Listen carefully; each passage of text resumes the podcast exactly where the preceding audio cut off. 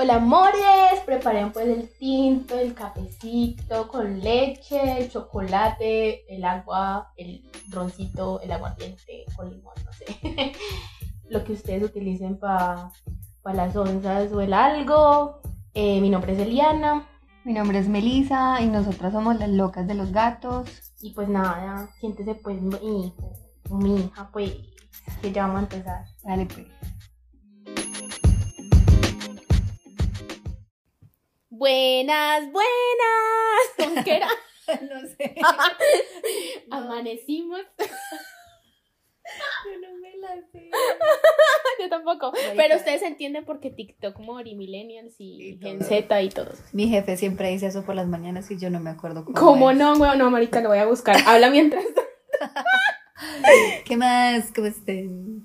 Vea, hoy, como ya les habíamos contado un poquito en el, en el capítulo anterior, en el capítulo anterior, eh, hoy vamos a hablar un poquito de nuestra relación con nosotros mismos, o sea, su relación con usted mismo, con usted misma, con usted mismo, porque yo siento que, no, yo siento no, es real, es la relación más importante que tenemos en la vida. O sea, Sí. ¿cómo es? No, le o sea, es que me tocaría poner la música y ustedes ya la han escuchado mucho y ustedes saben de qué estamos hablando. Buenas, buenas. Pero no, no. ya. Ya una amiga de nosotras que se llama Rosita lo puede completar, yo creo, porque ella siempre hace las historias con eso. Amorcito para ti. Bueno, para todos. Pues si les doy besitos donde no llega el sol, amor, ¿qué más Ah, quiere? Sí, ¿qué más Ya. quiere? Pues, No, sí, lo que tú estabas hablando. Eh, hemos hablado mucho de cómo nos relacionamos con el otro, pero no hemos hablado de cómo nos relacionamos con nosotros mismos, porque a veces los más tóxicos con nosotros somos nosotros. No, a veces no, yo creo que la mayoría, La mayoría de las veces. O sea, y yo creo que esa relación con uno mismo mejora con los años. Por ejemplo, cuando uno ya tiene 30, uno ya ha aprendido un montón de cosas, porque yo ya tengo 30. Uno- uno- Embracing. Parece que chimba los 30. O sea, uno llega a los 30 con un, un montón de cosas aprendidas, con un montón de experiencias adquiridas y un montón de. Uf, como. No sé, como prejuicios que uno ya deja atrás. Parece un montón de vainas. O sea, uno llega a los 30 ya como un poquito más liviano. Yo Sí, siento. sí, no, y o sea, y un poco más consciente de esos comportamientos tóxicos con uno.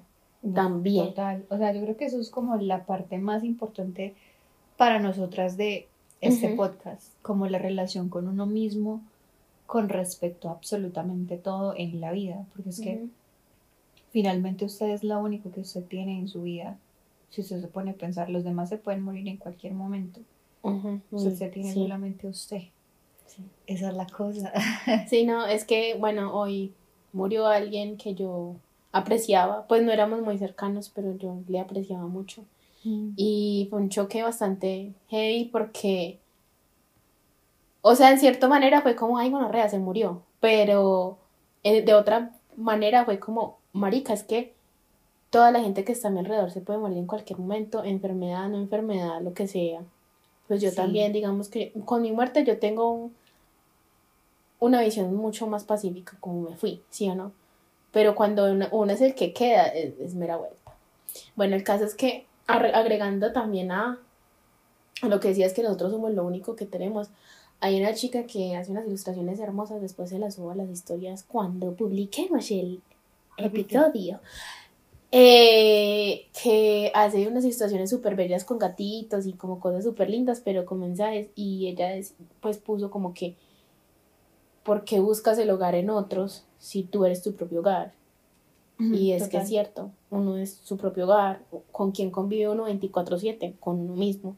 A veces uno quiere escaparse porque uno no se aguanta y es normal, pues realmente es normal, pero yo siento que nos han enseñado tanto a escapar de uno mismo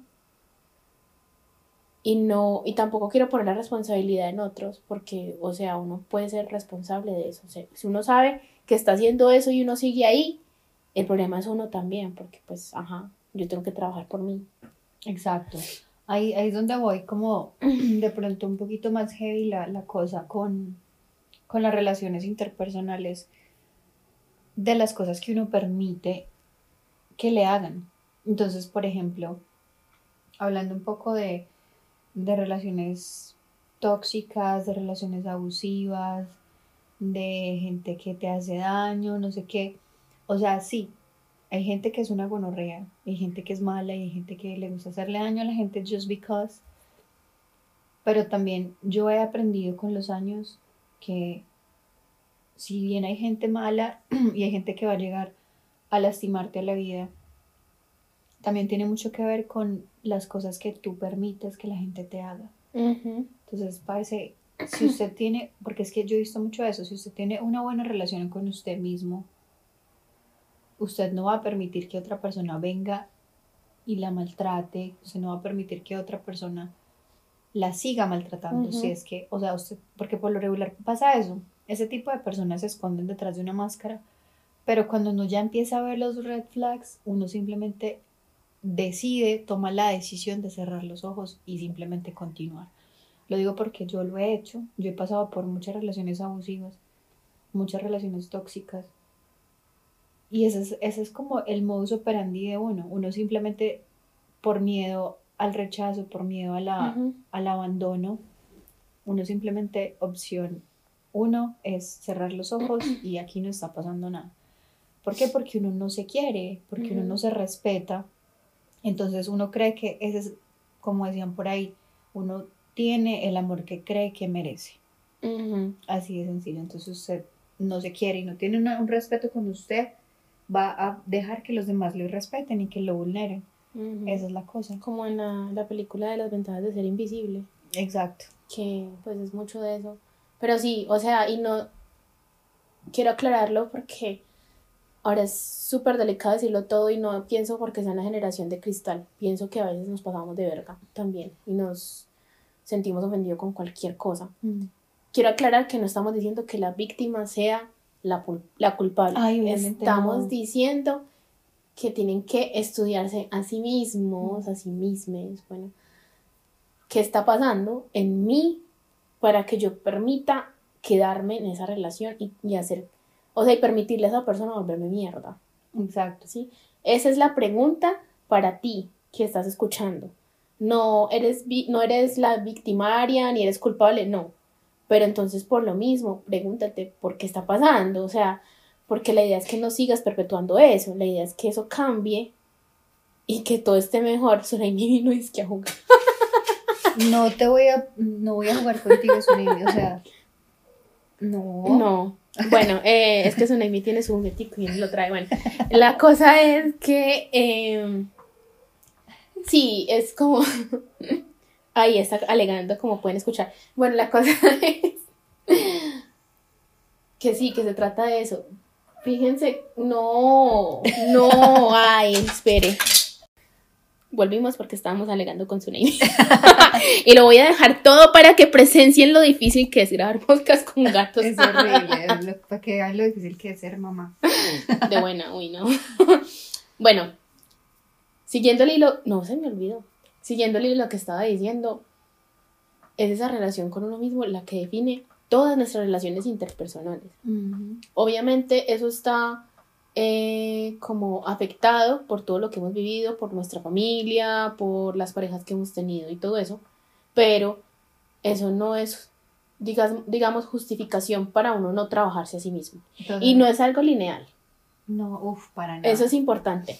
No es como que, ay, o sea, ya lo superé y no lo voy a volver a repetir. Mm. Es probable que lo vuelvas a repetir. O puede que no. O sea, todo depende de tu proceso generalmente un proceso es de caídas y subidas, ¿sí o no? Como en una nube. Ajá, literal. Pero la idea es que llegamos, lleguemos a ser el gato volador. y no volvamos a caer. Uy, eso fue, eso fue en, justo en los 30. pero, hey, pero sí, o sea, es como a ver, se los digo desde la experiencia mía en una relación abusiva que tuve hace muchos años. Es muy difícil salir de ahí porque tú estás, o sea, les voy a poner las, las dos partes. La persona abusiva o el abusador obviamente es una persona por lo regular narcisista o sociópata o psicópata o las tres, en el caso mío. Entonces, el abusador no va a dejar de ser abusador y no le quita lo abusador que tú seas una, una persona vulnerable o que tú estés en un proceso de empezar a quererte a ti mismo. O sea, eso no le quita al otro que sea un abusador de mierda. Pero si lo está haciendo contigo es porque tú en ese momento estás vulnerable porque no has aprendido a quererte a ti mismo, porque no has sanado un montón de traumas, porque no has ido a terapia, etcétera, etcétera. Ujú. ¿Cierto? Entonces estás vulnerable porque tienes un montón de issues mentales, issues contigo mismo, problemas con tu familia, mami issues, papi issues, bueno, etcétera. Todos los issues. Todos los problemas. La entonces-. Cada vez vamos agregando más a nuestro repertorio glosario. El que, vea, el que, el que está escuchando y nos haga un diccionario de, de las locas de los gatos. Sabri. 10 de 10. El que está escuchando, el que, el que le caiga, al que le caiga el Sabri, que se lo chante. De buena. Pero sí, entonces es como. Estás vulnerable porque tienes un montón de traumas, porque tienes un montón de cosas sin resolver que no te has dedicado a resolver, porque quizás no sabes que hay que hacerlo, porque no te has dado cuenta que los tienes, por la razón que sea. Uy, parce. Esto que voy a decir es muy controversial, Es que, pero ¿qué? a mí me parece que este tipo de relaciones, cuando uno está tan mal con uno mismo, a veces son necesarias. Es una gonorrea. Y no me malentiendan, porque el abusador no deja de ser abusador y nada justifica que alguien sea abusivo contigo de cualquier forma. Física, mental, psicológica, sexual, la que sea. Es una mierda. Y la condeno completamente. Pero muchas veces uno cae en este tipo de relaciones y uno sale cuando uno puede salir de ahí, porque hay personas que obviamente se quedan en el proceso porque las matan, bueno, lo que sea. Cuando tú afortunadamente sales de una relación de esas, aprendes un montón.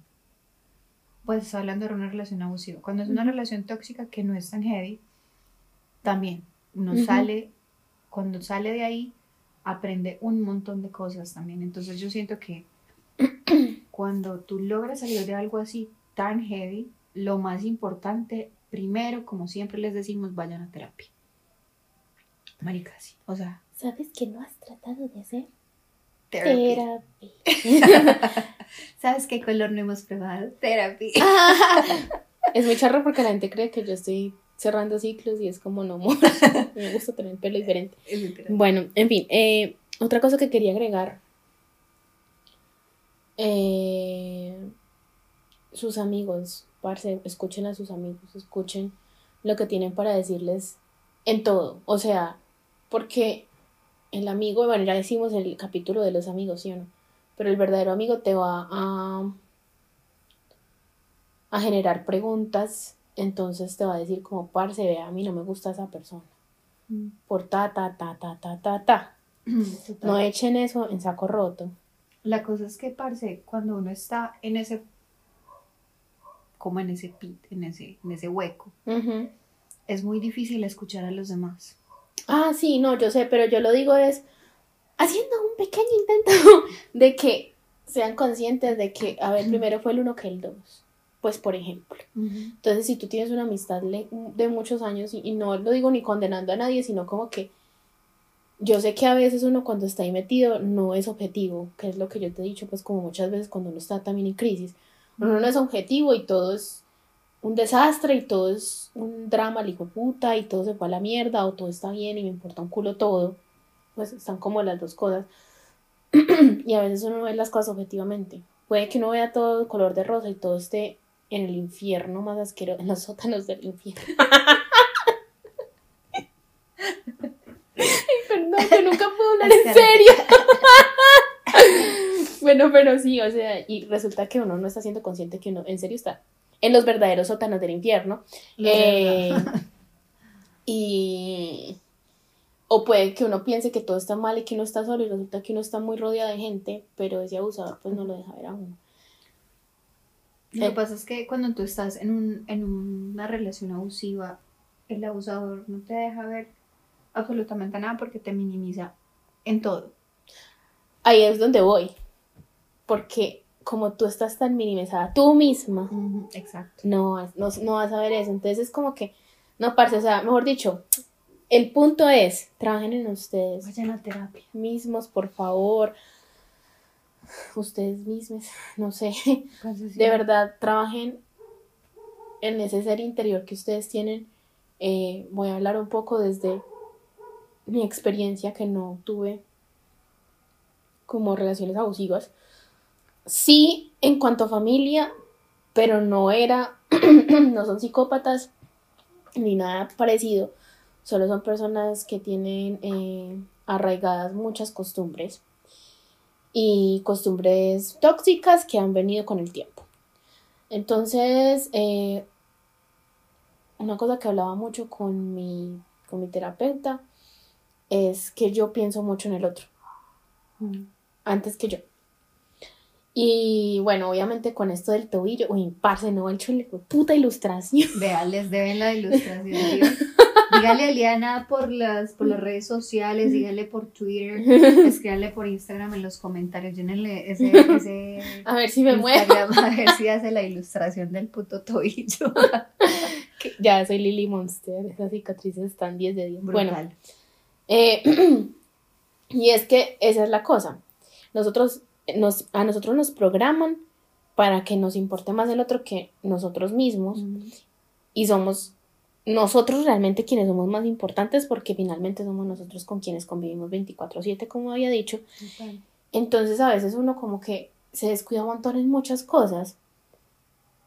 ¿En qué cosas? En los pensamientos que uno suele eh, tener. Y más que todo cuando uno tiene un trastorno mental.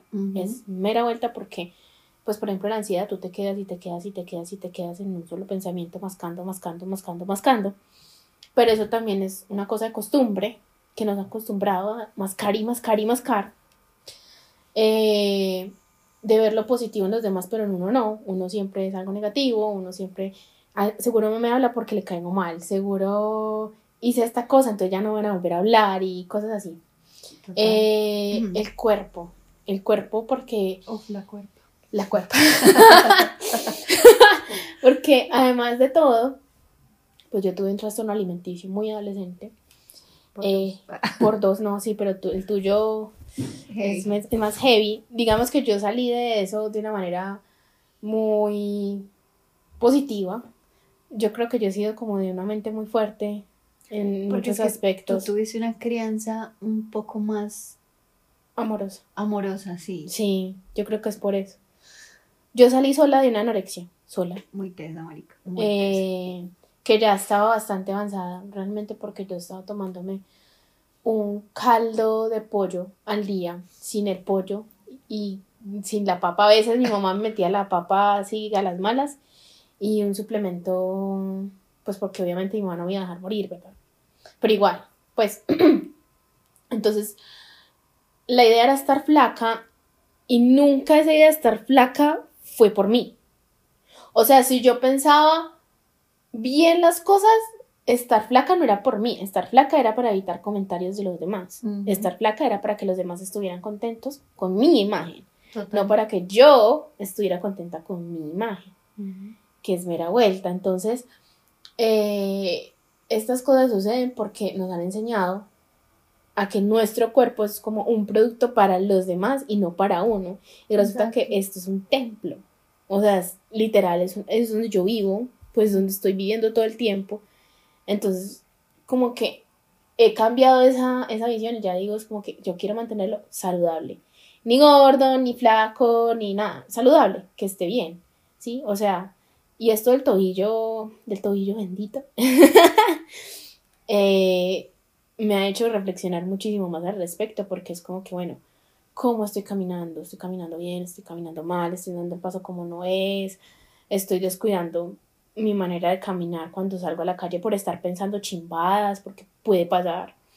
Eh, si le estoy dedicando tiempo suficiente a fortalecer mi cuerpo, porque finalmente es quien me permite estar aquí hablando con ustedes huevonadas. Total. En fin, el caso es que creo que me estoy extendiendo mucho, pero la cosa es que miren su cuerpo como eso, como algo que tienen que cuidar, su cuerpo, su mente, su corazón, su todo.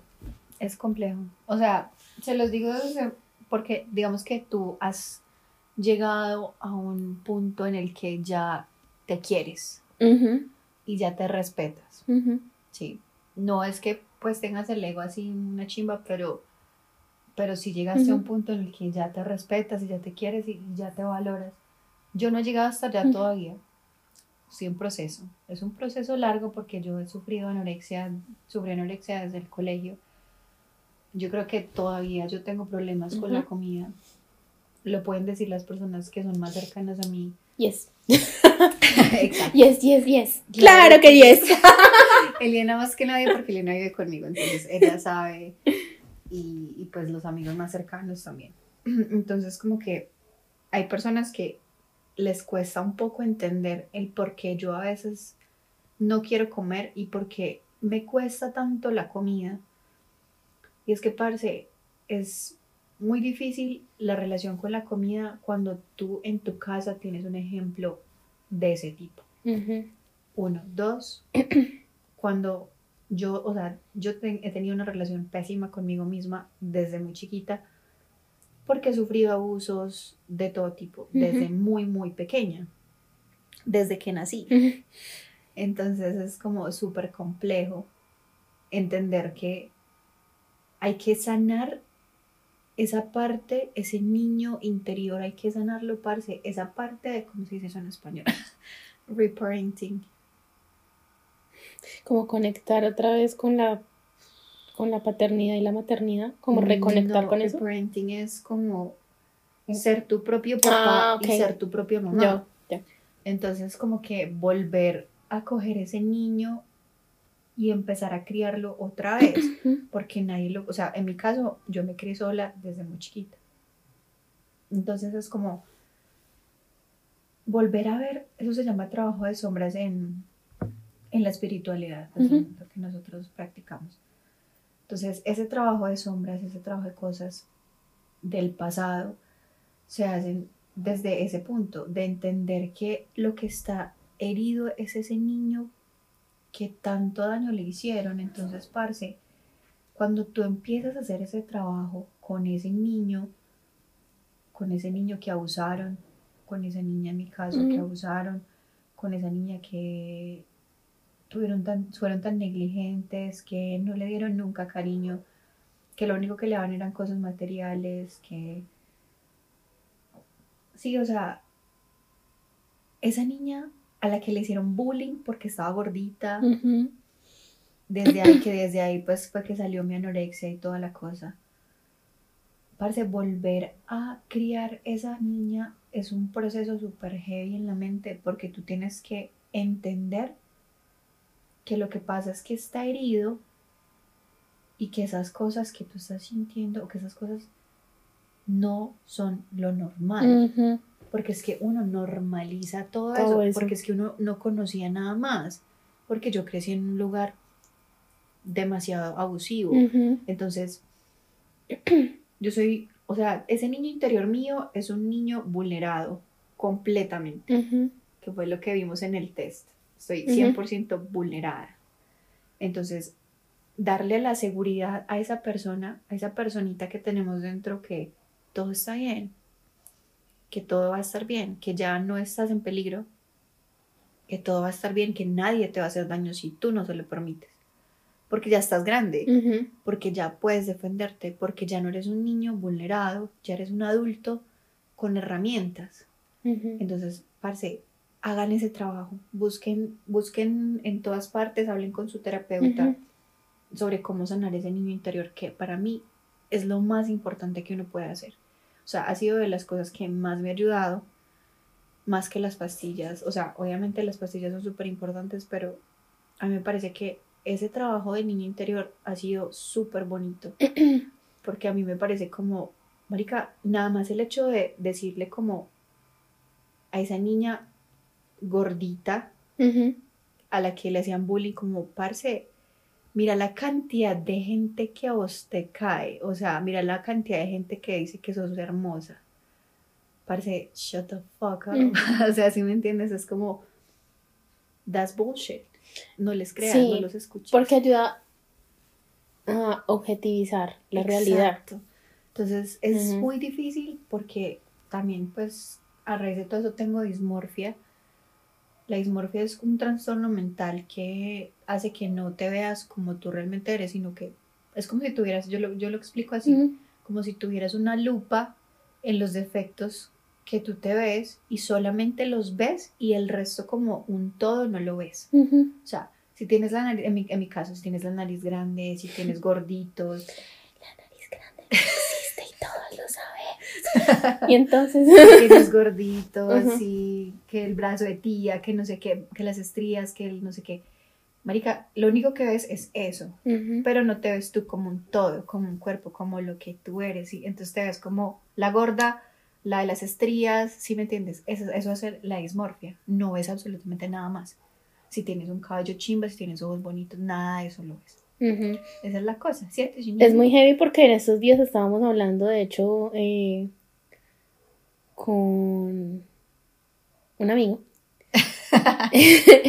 Que pues mostrándole a Meli como personas a las que era parecida y ella como no y yo como porque además se lo ha dicho toda la vida. Y yo sí marica no y yo que sí hombre que sí y coge y me dice y se, y, y se compara con otra persona que amigues hágame el hijo de puta favor y yo como ¿qué? No, marica, usted no luce así. Entonces ella como que, pero ¿cómo así? Yo no me veo así. O sea, ella estaba, literal, ella se veía como de una manera tan opuesta a lo que ella es, que es mera vuelta porque ella no se reconoce a sí misma físicamente y probablemente si físicamente no se reconoce a ella misma, obviamente interiormente tampoco lo va a hacer. No, obviamente no. Uno, uno, uno tiene mucho a, o sea, la vaina con ese tipo de trastornos de alimenticios y de autoimagen es que eso tiene un trasfondo bastante complejo, porque es que, digamos, en el caso de la anorexia o la bulimia, es un problema con la mamá, es un problema con, con ese tipo de cosas que te llevan a tener una autoimagen súper distorsionada. Y como tú tienes una autoimagen distorsionada, ergo tienes una autoimagen distorsionada Sí. Completamente de todo lo demás. ¿Sí. ¿Tú también tienes una imagen distorsionada de ti mismo? Ah, bueno. Dios mío bendito. Para que vean que las bendiciones son un fastidio, ¿eh, muchachita. No, vamos a jugar contigo en este momento. después. Después. Tuviste todo el día. Oh my God. Pero sí, entonces obviamente tú vas a tener una imagen distorsionada de lo que tú eres como persona también. Porque es que si tú no te quieres y no te, res- no te aceptas y no te valoras como eres físicamente, mucho menos internamente, parce, porque vas a estar pensando que tú de todas, de cualquier manera, no sirves para nada y ya, en todos los aspectos de la vida. Eso es un mero, mero Es problema. mero problema. Entonces, pues, o sea, otra cosa, yo por ejemplo lo trabajé también, porque a veces a la gente le queda más fácil trabajar desde el interior hacia afuera, como a Meli. A mí me queda más fácil trabajar desde el exterior, exterior hacia adentro. Entonces, ¿qué empecé a hacer yo? De una manera inconsciente, creo, sí, realmente fue muy inconsciente, ya lo estoy haciendo más consciente. Y es que yo decía, bueno, si yo, Eliana, me veo fea, y todas las personas que están a mi alrededor me dicen lo contrario. Entonces yo soy la que estoy mal, porque si la mayoría de gente está diciendo lo contrario, es porque eso es, ¿sí? Es mera vuelta. Entonces yo empecé a interiorizar eso como, bueno, entonces tal vez soy yo la que está equivocada. Voy a empezar a verme de una manera menos sesgada, ¿sí? La verdad es que mi carrera en artes fue una bendición en muchos aspectos. Total. Yo empecé a hacerme, a hacer, a hacerme muchos autorretratos, muchos autorretratos, muchos autorretratos y a preguntarme por mi identidad muchísimo cuando estaba en la, en la universidad, Pues, ¿por qué? Pues porque, ajá, me tocó pues como volverme a construir. Y esa fue la manera en que la, lo encontré, ¿sí? Todavía sigo en construcción, todavía sigo encontrándome, porque no es un camino fácil. Llevas, Llevaba 19, no, 21 años de mi vida sin saber quién era, pues no me va a tomar menos que eso entenderlo. Ya he entendido muchas cosas, ya he llegado a muchos resultados y a muchas cosas chimbas, la verdad es que sí. Yo, o sea, yo he evidenciado muchos de los cambios de él y la verdad es que sí, parce. Uf, o sea, la persona que tú eras cuando yo te conocí a los 16 años y la mm, persona que eres ahorita, uy, no. Son dos personas mm, diferentísimas. Y bueno, pues, o sea, también entendí que pues porque uno echa mucho como la puya, como no, el tóxico, la gonorrea esa, y pues sí, cierto, la gonorrea esa. Pero uno también tenía, porque yo nunca he negado que uno también tiene sus cosas malas, es que eso nunca se niega ahí. Obviamente. Y yo creo que en ese momento, cuando yo tuve esa relación tan larga, yo había salido de un, como un entorno tan amarrado o como tan amarrante, más bien, no sé si eso es un verbo, pero ajá. Yo como no. El amarrante. ¿Cómo se dice eso? Bueno, eh, otro glosario. Como, como tan encerrado en cosas, como que no te dejaban tener libertad, que yo volqué esa relación a tener la mayor libertad posible sin poner límites en el asunto. Y yo creo que eso hizo que todo se tornara una mierda también, porque no ponía límites. Ah, ponía límites cuando ya había pasado muchas veces algo que ese es un vicio que yo tengo y tengo que cambiar, que yo soy como que, bueno, le voy a dar la oportunidad para que no vuelva a suceder 20 veces y ya a la, a la 21 es como ya me cansé. Entonces eso lo tengo que cambiar porque realmente cuando uno le molesta algo, uno tiene que decirlo inmediatamente. Pues ya en mi relación actual lo estoy haciendo inmediatamente, ¿sí? Parece, pero también está la otra cara. Por ejemplo, yo. Ah yo era muy rebelde, pero ya llegaba al punto en el que yo, o sea, mi mamá, literal, mi mamá dice, a usted no se le puede decir nada. Porque es que yo, yo crecí en un lugar muy abusivo, entonces yo me volví que todo el tiempo estaba a la defensiva. Sí, yo te dije. A la ofensiva, no a la defensiva, a la ofensiva, que es diferente. Yo todo el tiempo estaba a la ofensiva. Incluso todavía me pasa. Me pasa mucho. Ya he cambiado un montón eso y he tratado de trabajar en eso, pero me cuesta por lo mismo. Porque yo siento, como he pasado por tanta mierda, que todo el que se me acerca me quiere hacer daño. Y no es así, parce. No es así. Pero es por qué. Porque es que si yo me quiero hacer daño a mí misma todo el tiempo. Yes. Porque a ustedes les consta. Yes, yes, Claro que sí. eh, ¿Cómo no va a llegar otra persona y a hacerme daño? Entonces, primero hay que cambiar esa mierda, ese chip de me quiero morir o me quiero hacer daño, lo que sea. Entonces. Ah, bueno, esa es, otra cosa que iba a decir también muy importante ahora que lo, que lo mencionas, que estábamos hablando ahorita.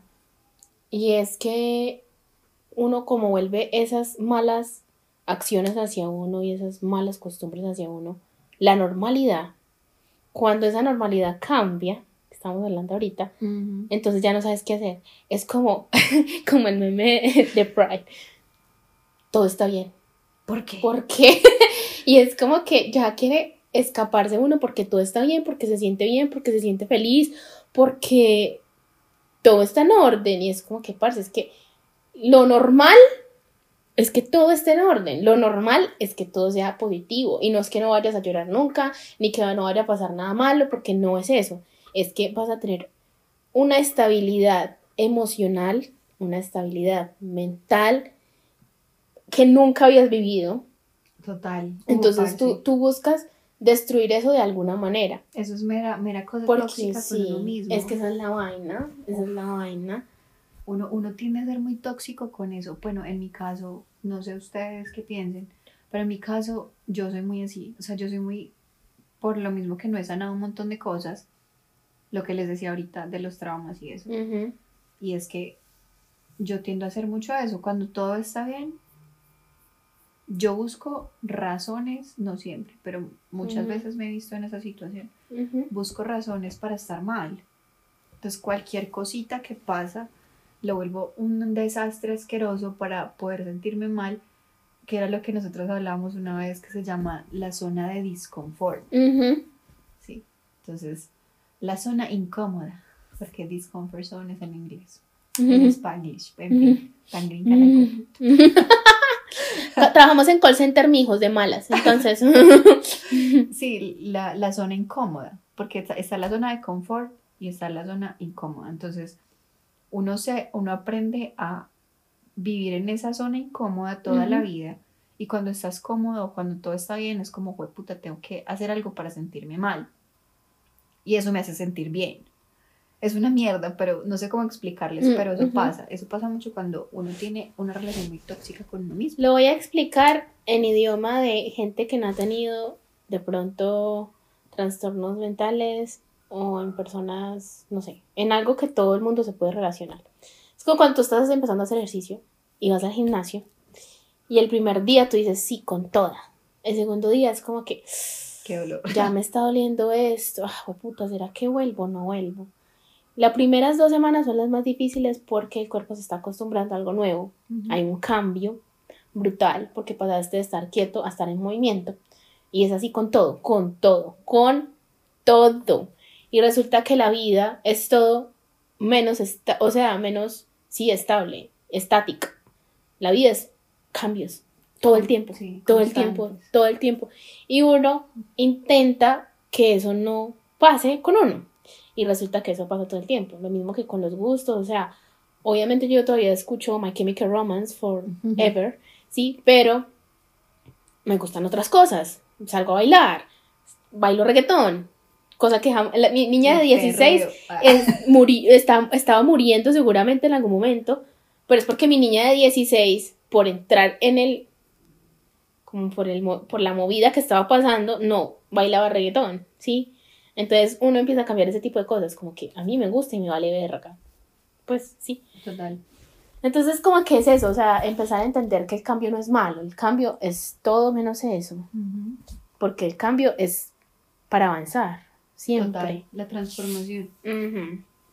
Y la, la cosa es que, por ejemplo, uno tiende a tenerle mucho miedo a eso, como de, de que las cosas estén bien digamos que en mi caso yo sufro de depresión y la depresión es una cosa muy heavy precisamente por eso, porque uno se vuelve demasiado cómodo en esa zona, ¿cierto? En esa zona de que todo está mal y que cuando las cosas van bien te sientes incómodo. Te sientes como como que todo está mal. O sea, es muy extraño porque estás acostumbrado a vivir la vida en survival mode y cuando no tienes que vivir en survival mode, no sabes cómo reaccionar. Entonces ahí es, ahí es donde entra la, parte de el mindfulness, pues ponerle mindfulness a la cosa de como que, hey, estamos en el presente, la cosa está bien, el reparenting que les decía ahorita de, de coger al niño interior y decirle como, mira, sentirse bien está bien. Sentirse mal también está bien, pero no es lo que siempre tenemos que sentir. Es que esa es la cosa, no quedarse ahí. La vida se trata de las dos cosas y cuando estás bien, tienes derecho a disfrutarlo. Puedes disfrutarlo, está bien disfrutarlo. La vuelta es. Eso es un proceso, eso es un proceso heavy, pero hay que, hay que empezarlo y hay que por lo menos ponerle mindfulness a eso y decir como, bueno, volverte el adulto que le está diciendo al niño como, mira, esto hay que disfrutarlo y está bien. Está bien descansar, está bien depender de otra persona por un momento, no está mal. Está bien que te, que te estén tratando bien, está bien que alguien te esté cuidando, está bien. Que no te estén haciendo daño con, constantemente. Sí, o sea, ese tipo de cosas hay que como metérselas en la cabeza de que todo lo que venga está bien. Hay una cosa muy bonita en el budismo que me gusta mucho. se llama. ¿Cómo es que se llama eso? The non-duality, eh, la no dualidad. Nada es bueno ni malo, simplemente es. Tú lo, tú lo, vives y lo sientes como viene. Si es doloroso, es un dolor, ¿cierto? No es malo ni bueno, es un dolor. Si estás viviendo algo bonito con alguien o con, no sé, una experiencia, te estás comiendo algo rico, lo que sea, te da felicidad, te da felicidad. No es bueno ni malo, te da felicidad. Sí, es eso. O sea, como vivir en ese non-duality es súper importante cuando tú estás volviendo a tener una relación contigo mismo. Súper importante. Otra cosa que yo hago mucho con Meli, por ejemplo, y conmigo mismo, obviamente, porque son como mis recursos, porque eso es otra cosa, tú creas tus propios recursos. Este, este capítulo es largo, pero pues Es importante. es importante, entonces sí. Quédense, quédense. Tomás me está mirando de una manera. No sé, o sea, se las voy a escribir. Desde aquí se ve la pared. Hay una esquina. Y en la esquina está mirando Tomoe. Solamente se ve la mitad de Tomoe y nos está mirando con un solo ojo, como si nos quisiera matar. Yo creo que lo está planeando Es como estas malditas. por decirme gorda. Así fue Después le subimos una foto de, de, de Tomoe. ¿Qué les iba a decir? Eh, que lo que yo le digo mucho a Meli es, por ejemplo, cuando está teniendo conductas de, de no comer y cosas así, es como que piénsalo de esta manera. Si fuese yo, si fuese una persona que tú quieres, y esa persona te dijera, ¿sabes qué? No he comido en todo el día. ¿A ti te parece que está bien? Y si la respuesta es no, entonces contigo tampoco. Exacto, es eso. O sea, por ejemplo, yo siempre empiezo desde afuera por eso, porque como a mí me enseñaron que lo de afuera es más importante, entonces si yo le doy una importancia, importancia, empezamos, a lo de afuera, Importancia. otra nueva en el glosario, eh, si le doy la importancia que le doy a la gente de afuera, a mi ser, entonces empiezo a mejorar esa- esas conductas. Ya tomamos la foto evidencia de tu humor. Entonces sí, es como empezar a, a tomar esas actitudes tan lindas que yo tengo con las personas que amo y empezarlas a tener conmigo para empezar a acostumbrarme a que yo también me puedo dar amorcito. También de ese, pero El que sea. todo el amorcito, sí. O sea, de comer bien, de ejercitarme, de hablar con mis gatos un rato porque me agrada hacerlo, de, o sea, la cosa más estúpida porque a veces nos negamos cosas siempre por el que dirán y uno lo disfruta. Yo, por Total. ejemplo, empecé a cantar y me importa un culo si a la gente le gusta, si no, no sé qué. A mí me encanta. Y, y me, y me siento muy bien cuando canto. Entonces, es empezar como a entender que en serio, en serio, sentirse bien no está mal.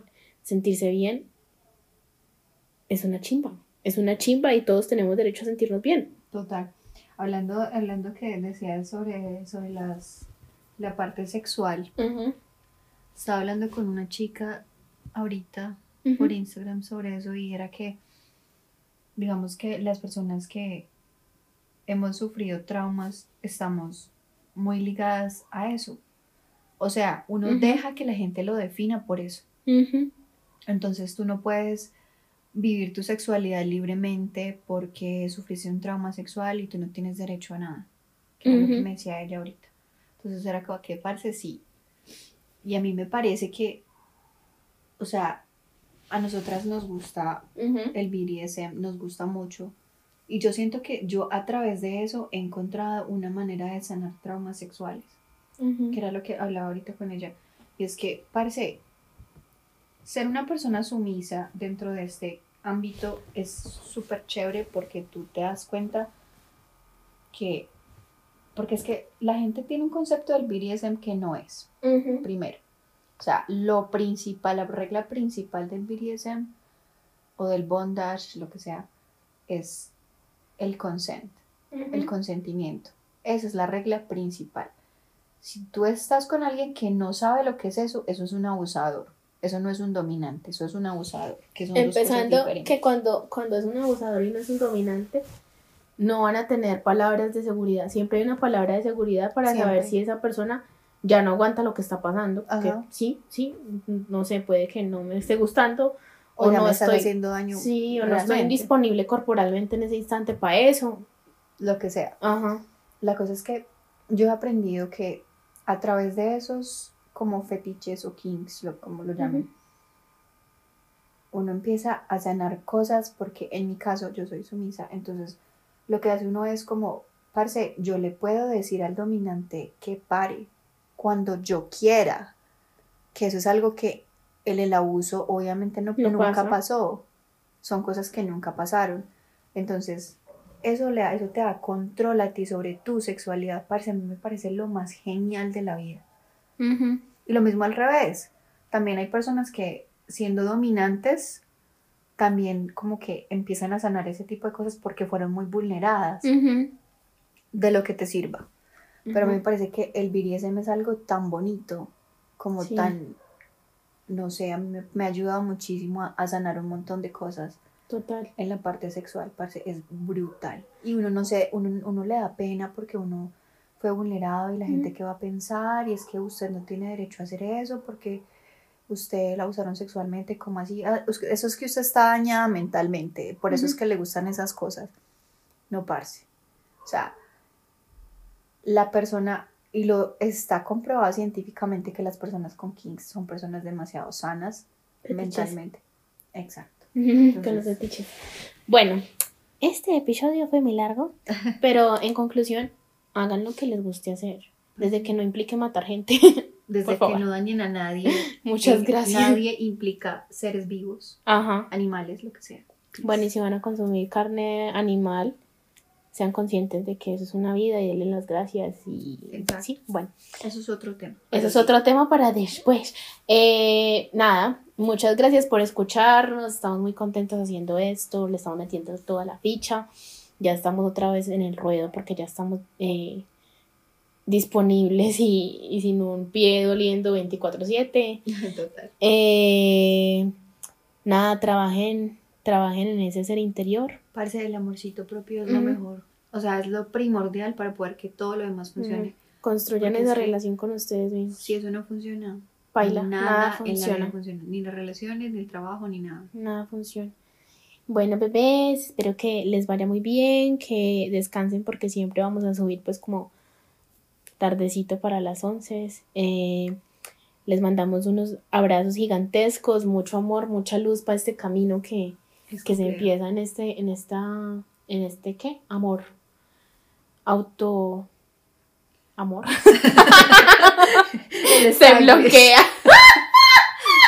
Ay, tan gringas las hijas. Se bueno, sí, pero ámense, ámense. Besitos donde no llega el sol, bebés. Desen besitos. Chao. Chao.